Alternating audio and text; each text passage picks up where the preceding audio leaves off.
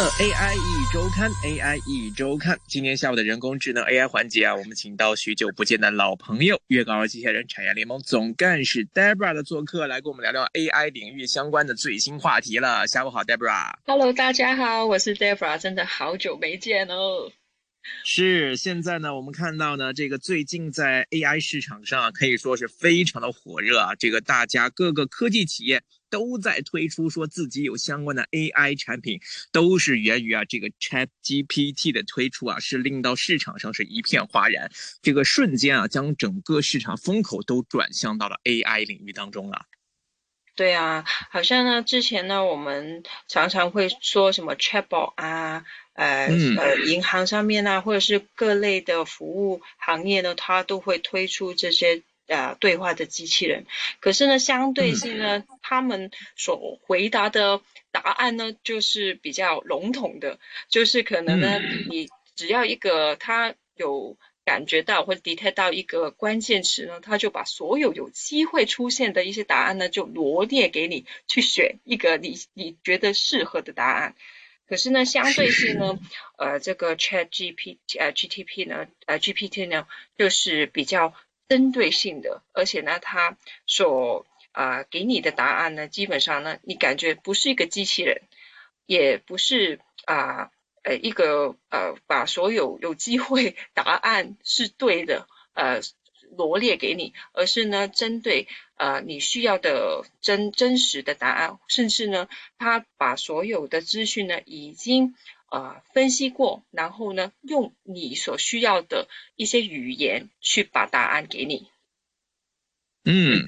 确实，因为它这个现在呢，AI 呢，其实它做这个聊天工具也好，或者它做各类的这个运算什么也好，它首先是要建基于一个庞大的数据库嘛。那么建基于这些数据库当中的一些信息啊、数据啊，那针对我们的人类的一些提问，它就能够给出回答。而另外一方面呢，它厉害的地方就在于它还同时具备着学习的功能，就是你有最新的数据啊、最新的语言习惯呐、最新的一些。呃，语音环境新的一些词汇、新的一些概念，它都是在及时更新的，所以它有个自我学习的过程。那这就令到 AI 它可能跟传统的这个机器人又不一样了，不是说只是针对一些固定的话语进行固定的回答，它有更新，它有进步，它有学习，所以这就会让很多人开始把它利用到很多不同的领域吧。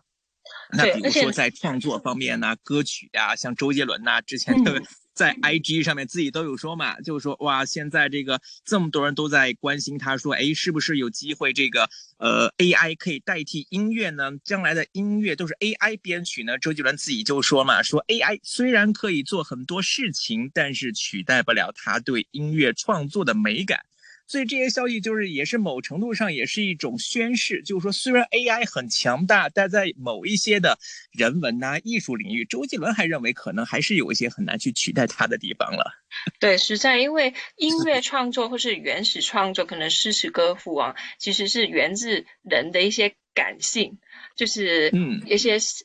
呃中心的思想嘛。那毕竟呢，就是 ChatGPT。有的人曾经就会觉得啊，可能提问一些问题啊，不如你创作一首呃歌呃古诗，或是创作呃创作一个故事，那得出来的呢，的确是啊很有感觉，很有板有眼。可是它也是根据呢前人或是古人的一些呃歌词呃，然后做一些分析，然后呢就演变出来。可是呢原创性呢？相对呢，还是没有我们，我们这是呃，真的人类或者是一些创作歌手啊，或是呃写文章的一些作者来的独一无二。是，呃，而且我看就这样的一些应用啊，我看也是引起了很多大学的注意。其实 之前我看到很多网友啊，就尝试说，哎，能不能用这个 Chat GPT 呢？哎，去模仿胡锡进，就是内地的一个评论员，去写篇文章呢？我看写出来的文章还真的是有板有眼，就跟他本人的文风都特别相似。而且还有一些学生呢，拿这个 Chat GPT 呢，去拿来去写一些论文，而且写出来的感觉好像真的还蛮有学术性的哦，因为他的可能这个数据库里面本身就有很多类似的这些学术论文的数据，所以他在针对这些回答的时候，给的真的还是一些蛮专业的一些论文的范本，也拎到某些大学，比如说港大。我记得之前就有消息，就是说针对这个学生的论文呢，是不可以采用这个，呃，这个 AI 智能机器人回复出来的版本，如果被查到会视作是抄袭。所以也是令到有关方面啊，对于这个呃 ChatGPT 或者是智能 AI 的对答机器人的这些偏门的一些应用啊，确实也是产生一些高度的警惕了。可是我觉得呢，因为它的 Deep Learning 的功能实在太强了，所以对于一些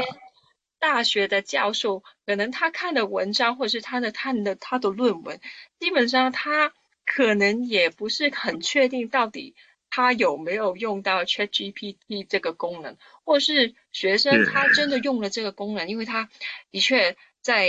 呃在文章上面他做了很多。的呃呃呃就是啊 learn 呃就是收集，然后再演化成一个作品的时候，可能学生在基于这个作品上面做再做一些调整，就已经可以交功课了。对对，所以呢。嗯，而且我看这个 AI 呢，大家很担心嘛，就是 AI 的应用现在越来越广了，不光是学生可以用它写论文，很多人也会担心，哇，AI 现在这么厉害，它会不会取代我的工作呢？都产生了这种工作方面的一些焦虑。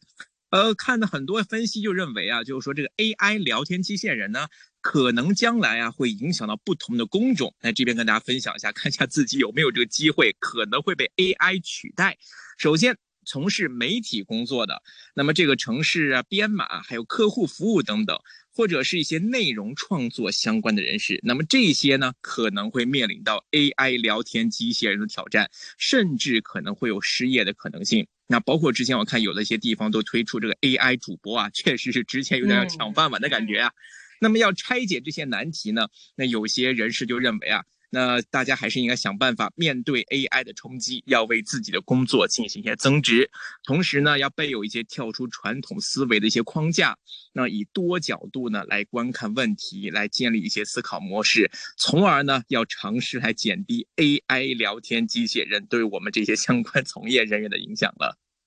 对啊，而且呢，我觉得有时候，呃，基本上 ChatGPT 呢，其实不是，呃。不是想抢我们的饭碗，其实就是希望呢，呃，提供好像我们我刚刚所说的，一般呃银行啊，或者是服务性行业，它的 chatbot 的话就是比较呃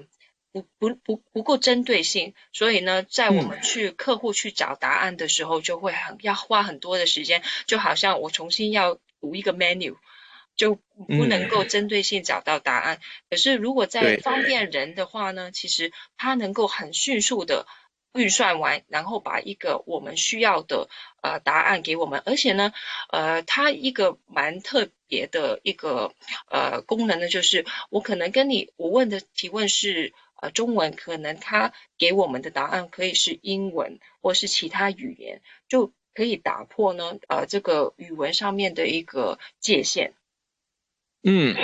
所以。看到这一次呢，这个 Chat GPT 啊，确实呢是给这个市场啊，或者说一些相关的一些人士，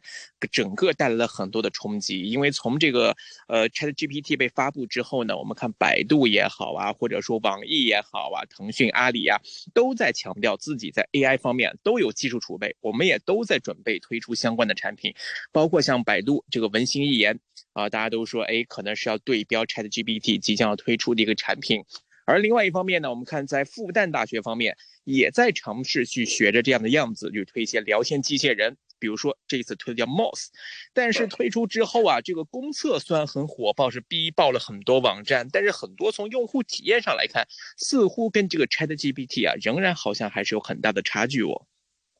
对，因为呢，根据呢，呃，测试过呢，呃，Moss 的一个评价呢，就在 Moss 在回答问题方面呢的语言流畅度啊，或是流逻辑清晰，呃，而且观点正确度上面呢，也是有一点不是很顺畅，而且不过呢，它的英文的测试效果呢，就比中文好。而且呢，它的呃模型基座呢，呃基本上已经超过了三千亿个英文单字，中文词语呢只是学了三百亿个。那据据说呢，Moss 呢就呃可以呢啊执行呢对话生成啊城市设计啊，就时事问答呢等等一系列的任务，那打通了让让生成啊这个语言模型理解人类意图，还有具有对话功能的全部技术的路径呢，它都啊都都能够做到。嗯，确实，它这个路径方面，可能架构方面也是已经达到了一定的要求跟标准。但是呢，面对差距，我们看领导这个团队的复旦大学的电脑科学技术学院的教授邱希鹏呢，他也很直接就表示说啊，尽管说这个 MOS 还有很大的一个改善空间，但是呢，他的这个面试啊，还是证明了在开发类似像 ChatGPT 这类产品的道路上呢。内地的科研团队还是有能力去克服技术上的一些相关的重要挑战的。那么，MOS 的这个研发项目呢，也是得到了上海人工智能实验室的一个有力支援。他认为说，现在 MOS 跟 ChatGPT 的差距呢，主要是在一些自然语言模型基座训练这个阶段。那么这个 MOS 的参数量啊，比这个 ChatGPT 呢是小一个数量级的，所以从这也可以看得出来啊，就是这个数据的基础量啊，那是决定到这个 AI 是不是足够智能的一个非常关键的一个指标。那么在任务完成度还有这个知识储备量上，都令到他们之间产生了一个比较大的距离。所以在这一块儿，对于这个国内的或者说像复旦的这个 MOS 来说啊，是一个需要去追上赶上的一个非常重要的一个方向的。对，而且呢，至于就呃，就是有一点呃花边一点的新闻，就是 Moss 呢的名称呢，就刚好呢跟这呃要上映的电影《流浪地球》里面的一个人工智能 AI 呢就一样的名称。那团队就表示呢，研发呢第一代模型的时候呢，就刚刚就是《流浪地球二》放映的时间，所以呢就刚好就用这个名称呢来代表这个模型。那另外呢，为了让公众呢参与测试 MOS 的功能，因为我们说嘛，Deep Learning 就是数据基础要够庞大嘛，然后团队呢就要把 MOS 呢发布到呢公开的平台。那消息一出呢，反应呢是非常非常热烈，而且逼爆这个网站，暂时呢没有办法去进行这个测试。可是团队呢随机呢就回应指出呢，MOS 呢还是一个非常不是。很成熟的一个模型，呃，距离 ChatGPT 呢还有一段啊路，可是呢，就是因为它的面试基本上就是有一个很大的回响，就是我们啊，就呃，我们国内呢也是可以做到相关的一个技术的。是，所以我们看到这个伴随着 ChatGPT 的推出呢，确实在整个行业、资本市场上也好，或者相关的实验室。相关的科技企业都在对这一块加大马力，包括百度，好像这个文心一言呢，三月还是四月，可能就真的是有机会要推出了。届时怎么样呢？大家也可以到时来使用看看，或者说是这个去网上了解一下相关的信息，看一下到底出来成果怎么样。但最起码呢，我们可以看得出来，ChatGPT 的问世是可以说是在某程度度上说，又是改变了大家对于近来啊科技企业发展方向或者说内容上的一些新的关注点。所以呢，我们也会继续。保持关注，那么看一看在 ChatGPT 之后，还会有没有一些优质的国内厂商能开发出一些类似的产品，给到市场一些更多的惊喜，也让我们在资本市场上可以找到一些更明确的投资方向了。好的，今天的分享先到这边，感谢 Debra 带的话题分享，我们下周节目时间再会。